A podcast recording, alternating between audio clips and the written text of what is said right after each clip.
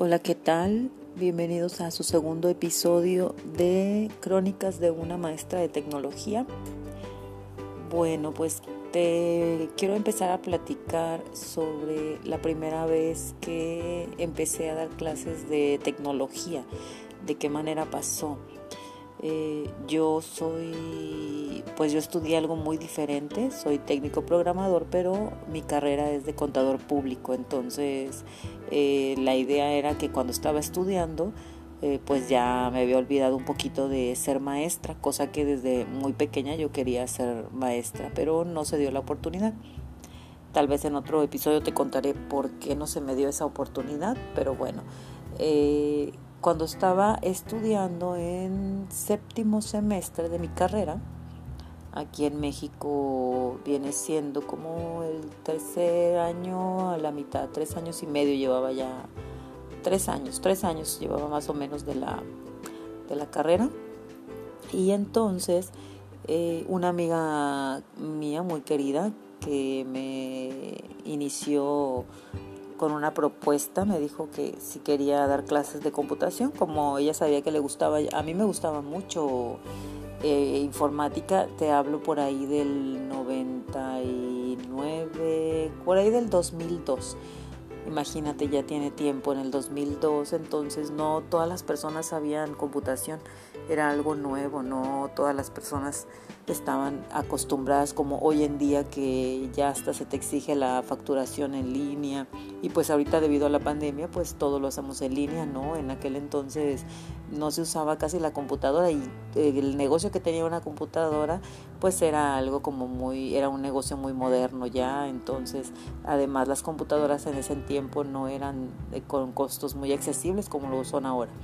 Entonces ella me invita a dar clases y pues tú sabes, ¿no? Cuando eres eh, joven en ese entonces, o si tú ahorita que me estás escuchando eres joven o en ese tiempo te hablo que yo tenía unos 22 años, entonces pues es cuando piensas un poquito más en salir, en la fiesta, en tu escuela, prepararte. Pues bueno, acepté porque a mí me gustaba la idea de ser maestra. Entonces yo entré a nivel secundario. Según lo que yo he leído, creo que, y yo también en base a mi experiencia, opino lo mismo, que el nivel secundaria, aquí en México secundaria es eh, la eh, después de la primaria. Aquí es kinder, son tres años. Eh, sí, cuatro, cinco y seis años, a los seis años más o menos en la primaria, entonces serían seis años de primaria y luego de la primaria sigue la secundaria, tres años y luego la prepa. Entonces aquí me invitan a trabajar en secundaria pues con adolescentes y yo estaba, eh, la verdad no tenía idea de cómo era trabajar con adolescentes. Entonces yo dije es muy sencillo, yo domino la materia, yo domino la paquetería en ese entonces Office, dije va a ser muy sencillo. Entonces entré. Y no les miento, la primera vez, mi primera clase, pues sí, se portaron muy bien mis alumnos, muy callados, este, y escuchando. El segundo día de mi clase empezaron los problemas, sí, los problemas, porque aunque te digo ahorita que me va muy bien con mis grupos, antes no fue así. Cuando empecé, eh, fue muy difícil adaptarme. Me imagino si por aquí me estás escuchando y hay alguien que está iniciando apenas en esto de la docencia, en esto de la educación, el decir, ¿sabes qué?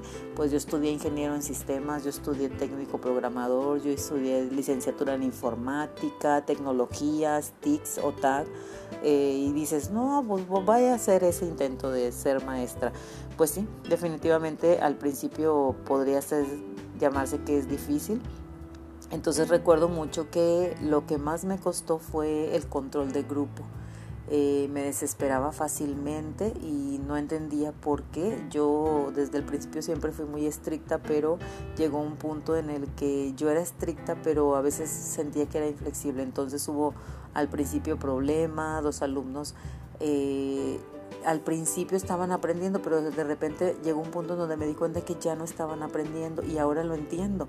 Cuando un alumno eh, no se lleva bien con su maestro, cuando un alumno no tolera a su maestro, cuando el maestro también no tolera a sus alumnos, eso realmente es un sesgo para el aprendizaje, es decir, no, no hay aprendizaje ahí o no vamos a llegar a los objetivos. Tal vez va a haber unos dos, tres, cuatro, cinco, hasta a lo mejor la mitad del grupo que aprenda algo y quien siempre va a haber un alumno que aprende todo lo que le enseñas porque es un buen alumno y que trae una motivación ya intrínseca y él como la que tenemos todo, pero siempre hay alguien que se da a notar, ¿no? Siempre está el alumnito que, que, que es el que entrega todo, que, pero bueno, entonces sí, sí fue algo difícil. Pero bueno, después te cuento cómo le hice, cómo le hice para, para cambiar todo esto. Eh, tuve muchas anécdotas cuando empecé como maestra de secundaria Espero a alguno de ustedes le haya servido escuchar mi anécdota. Eh, antes de despedir este episodio, eh, quiero platicarte un tips, un tips ahorita que estamos en clases en línea, eh, en secundaria, estoy utilizando este tipo de herramientas como Anchor y este podcast que acabo de, que empecé a realizar hace unos días. Entonces me ha servido, siento que en esta pandemia les puede servir a nuestros alumnos. ¿Por qué? Porque es una manera de, expresarte, de hablar. Les digo yo que, que busquen un lugar tranquilo, puede ser ya en la noche, ya que todos están dormidos, pueden eh, platicar y, y hablar sobre el tema. Les pedí que hablaran sobre un tema, que dieran su opinión, que platicaran una anécdota, que primero hicieran un guion o un borrador para que eh, tuvieran una guía al momento de grabar su podcast. Entonces es una eh, herramienta que nos puede servir para la educación. Entonces espero a ti, maestro y maestra, te sirva esta recomendación y espero que tengas una muy linda noche. Nos vemos en el siguiente episodio. Bye bye.